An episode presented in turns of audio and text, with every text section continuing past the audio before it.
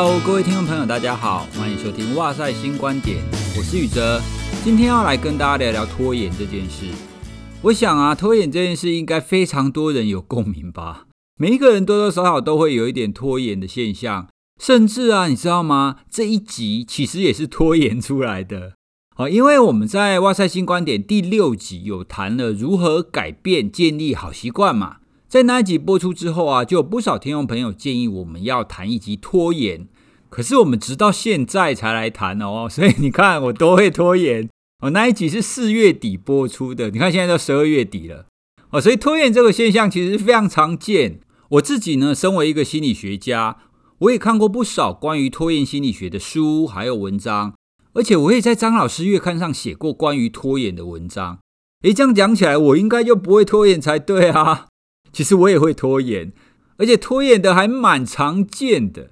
所以呢，今天我想要跟大家聊一聊拖延这件事，因为毕竟我对拖延这件事情非常有经验。那要怎么样去看待拖延这件事情，以及要怎么样才能让拖延变成是一件好事呢？首先呢，我们来聊一下拖延的定义是什么。很多人会觉得说啊，拖延还不简单。如果我想要减肥，但是我都不运动，所以这就是拖延啊。我应该要写功课，但是我都不写，所以这也是拖延啊。拖延很常见，它就是这样子的一个行为。你为什么要问定义呢？其实心理学在谈行为的时候，会倾向于把它拆解跟简化，必须要把它拆解成简单易懂而且可操作的因素，这样子才可以去涵盖这个行为来做讨论。不然每一个人都会说一种行为、一种情境，那就不容易统合来做讨论啦。在这边呢，我们把拖延看成是你未来有一个想要达成的目标，因为你要达成这个目标呢，所以你需要做一些行动。但是你现在做这些行动、做这些事情，会觉得太苦，会觉得不舒服，会不想做，所以这就是拖延了，对吧？就像是我们刚刚举例的啊，你想要减肥，你想要好身材，所以你现在要运动啊。可是运动太苦了，运动好辛苦哦，所以我不想做，这就是拖延。或者是你需要完成一些作业嘛？完成作业是应该要做的事情啊。可是现在你写作业，你又觉得好痛苦，所以你又拖延了。拖延这样子的行为呢，它的重点就在于现在跟未来。而现在要做的事情呢，是苦的，是不舒服的，是令你不愉快的，是令你焦虑的。而未来的结果呢，通常是好的嘛。如果未来的结果是坏的的话，那你不应该拖延，你应该要立刻放弃它才对。对啊，如果未来的结果是坏的话，你干嘛做呢？你就直接放弃啊，就不需要拖延了。那接下来呢，我们要再来了解一点，就是其实拖延是人类的天性，我们人天性就会拖延哦。所以大家不要再责怪你自己会拖延了，因为你的本性就是会让你拖延啊。诶，可是大家会觉得说，诶，怎么可能拖延这种不好的事情？为什么我天生就会呢？在这边，我们来跟各位介绍两个因素。当你理解这两个因素以后，你就会知道拖延真的是天性。第一个，我们人基本上呢是趋乐避苦的，也就是说，有好的东西我们会往前去，那有不好的东西呢，我们我们就当然要退后嘛。好，所以会趋乐避苦啊。那刚刚我们提到拖延的定义，就是你现在有一个不好的事情要做嘛。虽然你未来有一个好的，但是那个在未来啊，你现在有不好的，你现在要逃避去进行，那是非常正常的事情。可是啊，很多人就会说不对，但是你以后的结果是好的啊，你应该要长远来看啊，你要看你努力下去，你就可以得到好结果啊。所以我们要放眼未来。好，那接下来呢，就是第二个特性。第二个特性，我们人对时间基本上是不敏感的。特别是这个时间越长，你就会觉得越不敏感。比方说，很多人听过很著名的棉花糖实验。如果我们在三四岁的孩子面前给他放一颗棉花糖，然后跟他说：“好，那这颗棉花糖放着，那叔叔先出去哦，叔叔十五分钟后回来。如果十五分钟后回来你没有吃掉棉花糖的话，会再给你一颗，你就变两颗棉花糖哦。”好，那在这种情况底下，理性上我们是不是应该要忍住十五分钟？因为你忍十五分钟就变两颗啊，可是呢，一般来讲，三四岁的孩子呢，他们不太能够忍。他们在大人一离开之后，很多就会直接把那颗棉花糖吃掉。为什么？因为十五分钟对他来讲是很难想象的，现在把它吃掉才是比较好的。那从孩子的研究，我们就可以明白，未来有一个更好的结果这件事情其实是模糊的。我们对这件事情其实是不敏感的。大家不要觉得说棉花糖实验那些孩子看起来好傻好天真，十五分钟都不能忍。其实成年人也有这种现象。比方说，实验者现在可能跟你说：“好，我现在可以给你一千块哦，但是如果你可以忍一年，一年后我可以给你一千两百块。”这两个选择，现在拿走一千，还是一年后给你一千两百元呢？请选一个。很多人其实都会选择现在拿走一千块，因为你根本不知道一年后会发生什么事啊！而且你现在拿到一千块，你可以去做很多的事情。那一年后，搞不好这个实验者已经不在啦，而且一年后搞不好你暴富啦，你变成很多钱啊，就不需要一千两百块啦，对不对？所以在未来的这段时间当中，会发生很多事，会有很多的不确定性。因此，我们对未来的目标、未来的好结果，相对是比较不敏感的。我们没有办法像算数学一样说：“哦，好，未来比较好，所以我就直接看未来就好。”因为人基本上还是比较注重现在了。好，所以从以上两点，人是趋乐避苦，而且人对时间不敏感的，我们就可以明白拖延是天性。那当我们明白拖延是天性之后，我们就应该要知道，你要克服这样子的天性，你需要有后天的一些策略，后天的一些方法来帮助你自己嘛。那什么方法呢？其实啊，方法我们刚刚已经讲过了，因为拖延就是来自于现在的苦差事以及未来的好结果嘛。所以呢，所有的方法都是根据这两点，要么你降低现在的苦差事的痛苦。要么你增强未来好结果，就这两个。好，所以我们后面在谈策略的时候，你会发现所有的策略都是根据这两个而来的，甚至你还可以自己去发想适合你的策略。只要是根据这两者去做的话，它就会是一个帮助你减缓拖延的一个方法。接下去谈拖延之前呢，我们要先进一段工商服务。有什么事情是不会拖延的呢？大家在之前双十一跟双十二的时候，不知道有没有脑波弱，不小心手滑买了太多的东西呢？或者是你家里有没有很多你已经不再需要了，但它其实还很好的这些物品呢？有的时候我们都会觉得说，这些东西应该要好好的处理，但是我们又会觉得很麻烦，对不对？我们要做断舍离，最重要的第一步就是要有一个方便好用的一个管道。Rakuten 乐趣买就是提供断舍离一个最佳的解决方案。它是一个完全免费的行动拍卖 APP，可以快速又简单的刊登，让你不再需要的东西可以很快的找到合适的主人，这样才可以赋予他们全新的生命啊，不会浪费嘛，也可以帮助我们年末来做一个断舍离，来迎接简约的新生活。而且乐趣买，它还会不定期的联手一些人气网红，去上架这些名人爱用的单品。如果你想要知道说这些人气网红到底都在用什么东西的话，从乐趣买，你也可以享受一个零负担的购物体验。推荐大家下载 Rakuten 乐趣买，来让你开启一段新生活吧。好，工商服务结束。其实很多时候啊，我家里也有一些不需要的东西。那这些东西呢，不管是要送人还是要卖掉，其实都会拖很久，通常都会拖到年末啦。你要家里大扫除的时候，你才会认真想要去处理。那为什么会拖延？就是因为很麻烦嘛。哦，所以你要处理这些事情，你真的有一个好的开始，有一个方便的管道，的确是非常重要的一件事。好，那我们继续来聊拖延。首先，我们觉得在谈策略之前，我们要先觉察一下自己的拖延到底是不是正常的，到底是不是适当的。诶，你可能会觉得说，拖延哪有什么正常的？拖延就是拖延啊，拖延就是不好的习惯啊，哪有什么正常跟不正常？之前啊，我曾经遇过学生跟我说：“老师，我好佩服你的自律哦！你可以教书、演讲、做研究、写科普文，还可以出书，每一件事情都可以有条有理的完成。你一定非常有自律的精神吧？”哦，所以我听到学生这样子讲我，我非常的羞愧，你知道吗？而且我讲见鬼了，怎么可能？我觉得我自己根本就是一个重症的拖延者啊！大部分的工作呢，我都要拖到最后一刻才会完成。所以自律应该跟我一点关系都没有啊！到底是怎么了，造成这样子砂锅大的误会，会让别人觉得我是一个非常自律的人？先前我们在 IG 询问大家说，你觉得你自己拖延的程度是多少？结果啊，回答的平均值居然是九十分呢，是怎么回事？哇塞，所有的听众都是跟我一样的拖延者吗？就这个物以类聚的概念，我们都是拖延专家。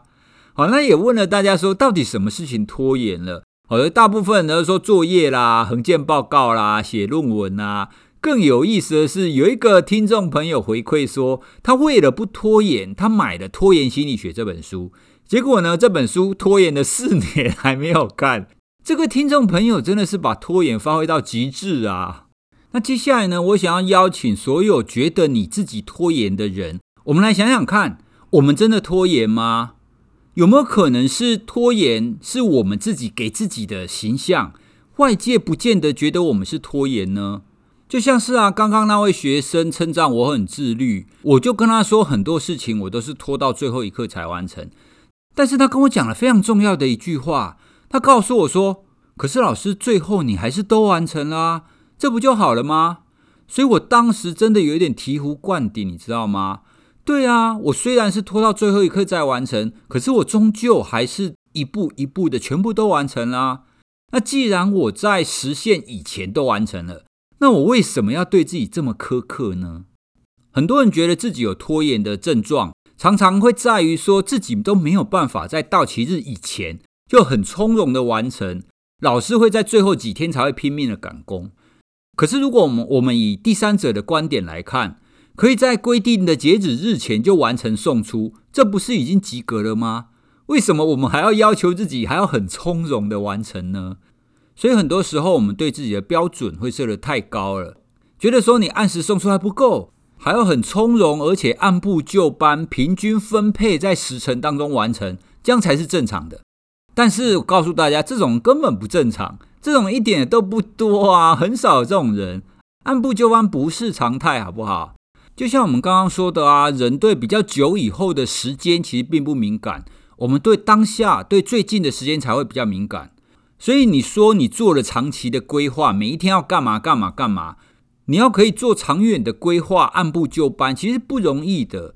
我们比较会去做当下，比较会去做现在的事情。另外还有一种想法是，很多人会觉得在最后一刻赶工交出来的版本，会觉得啊不满意，总是觉得说啊没办法，因为截止时间到了，我只好交出去。但是呢，我觉得还可以更好。所以呢，很多人在交出去之后，都会想说：如果我可以更早之前开始做的话，一定可以做得更好。真可惜，所以就会开始懊恼自己拖延。关于这一点呢、我们必须要知道，这跟完美主义还有你对你自己的认知是有关系的哦。如果我们再仔细去想，你会发现有什么样子的作业或报告或企划，你在交出之后，你觉得已经百分之百完成了，你觉得已经完美了。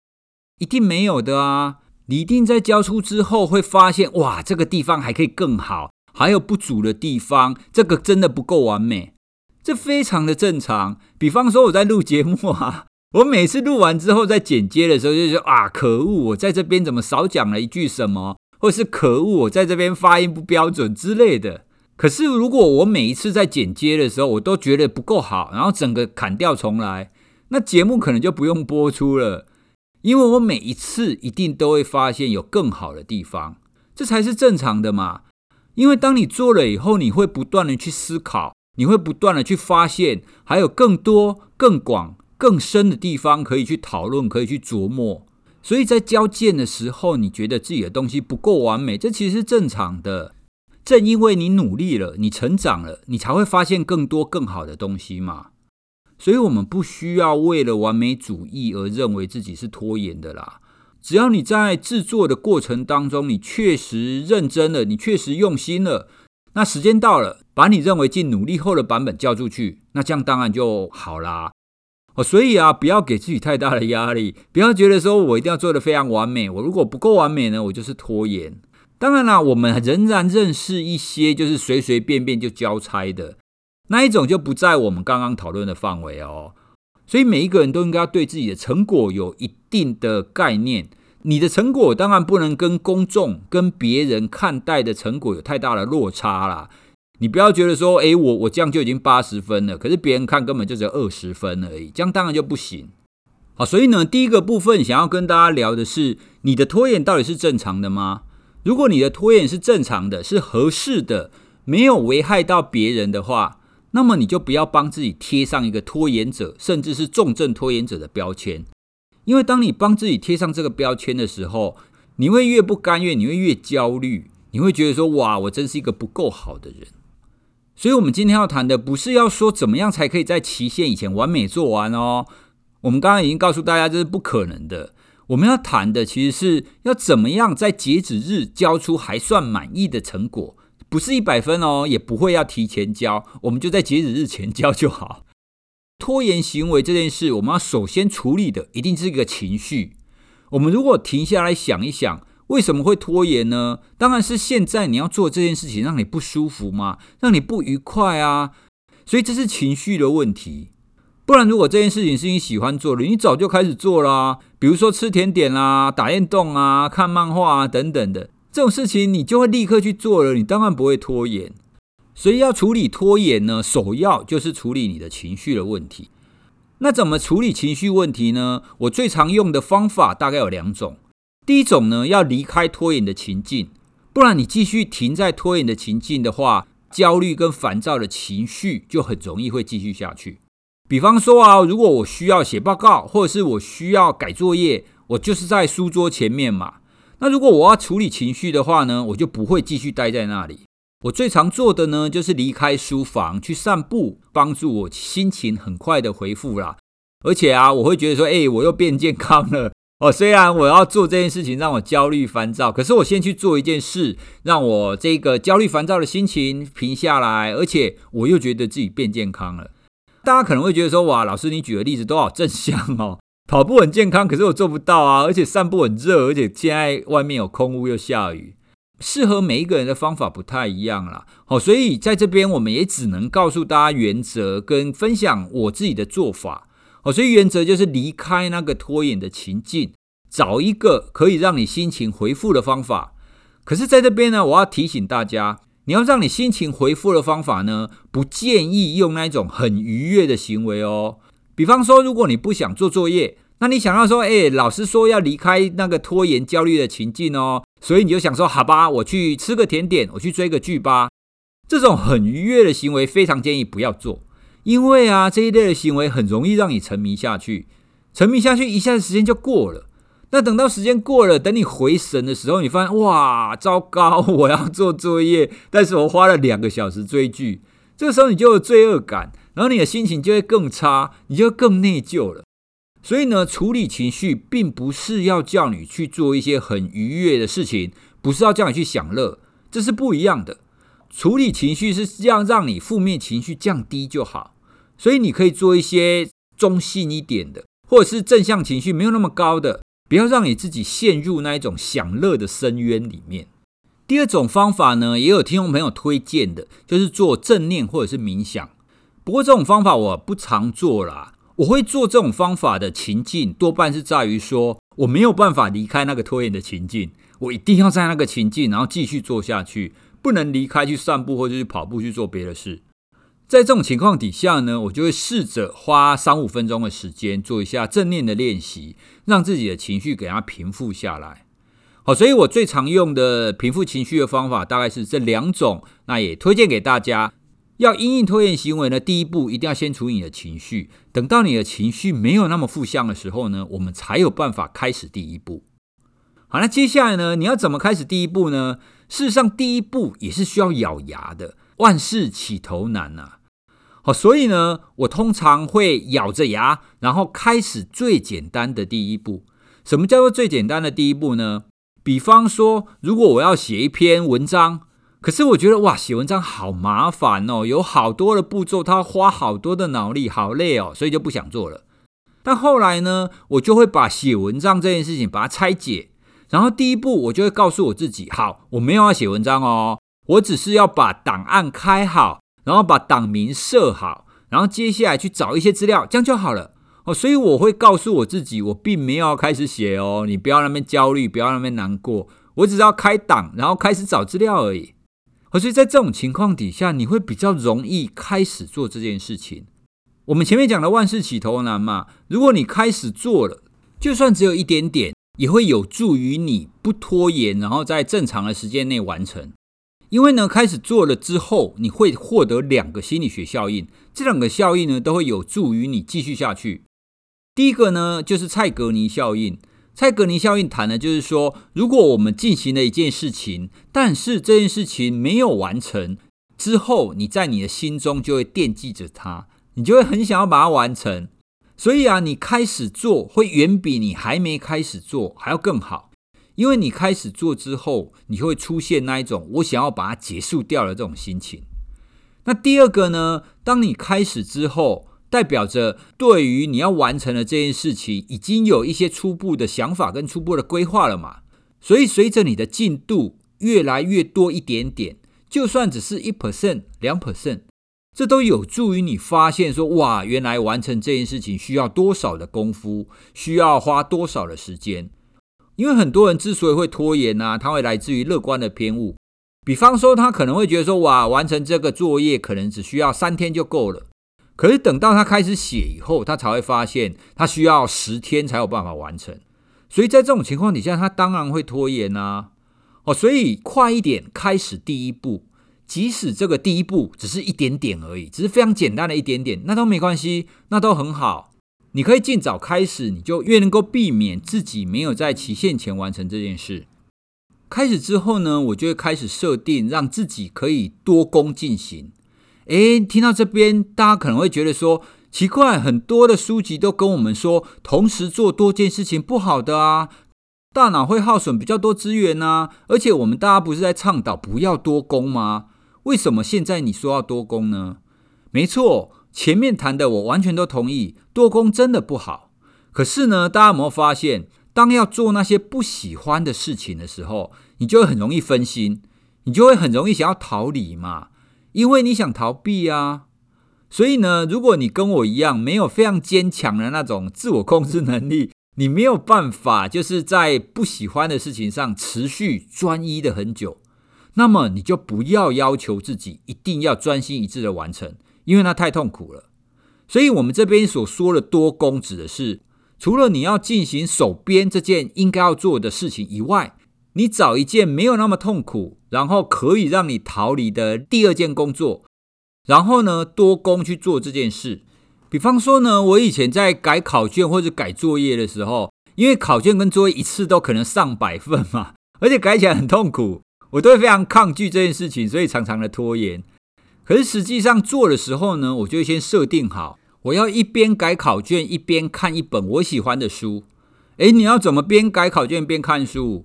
很简单嘛，我就把考卷分批，一批就十份，改完十份呢，我就可以看一小篇书的内容。书通常我会去找那一种一篇大概是三千字以内的啦。好，所以我就改完十份，然后看一篇，然后再改完十份，再看一篇。看书呢，是为了要让我逃避改作业或改考卷的痛苦。可是呢，你又不能看书看太久，正事要做啊。所以你就用这种方法，然后多工的来做这件事情。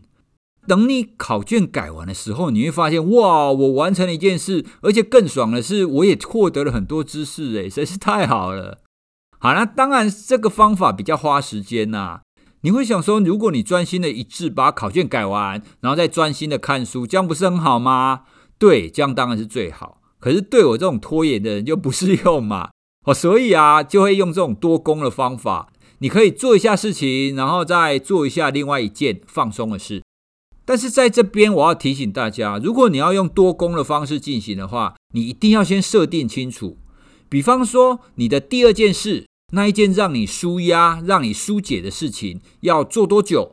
你必须要先设定好，而且你要严格遵守才可以，不然你又会落入我们刚刚讲的前面那种情况，享乐的地狱一样。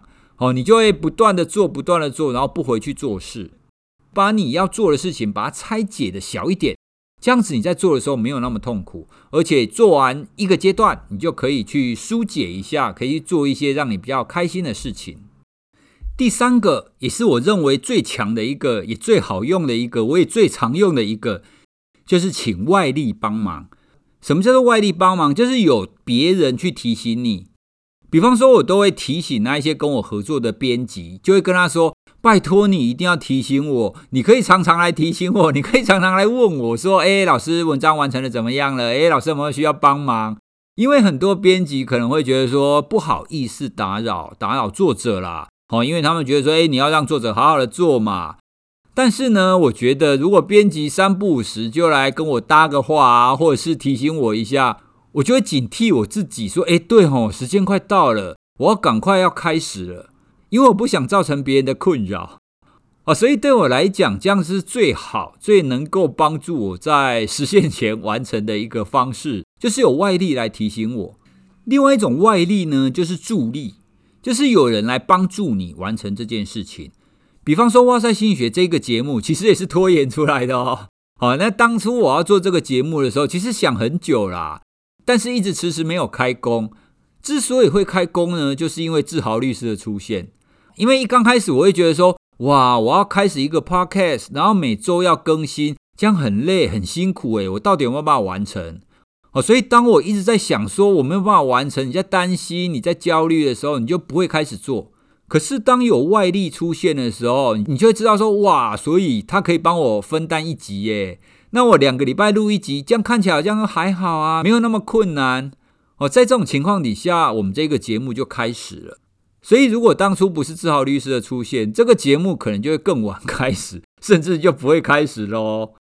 前阵子啊，有人问我说：“哇，老师，你现在每周至少要更新一集 Podcast，而且这个月啊，十二月几乎是一周两更，诶，这么积极，那到底是怎么做的才可以不拖延啊？怎么这么厉害？”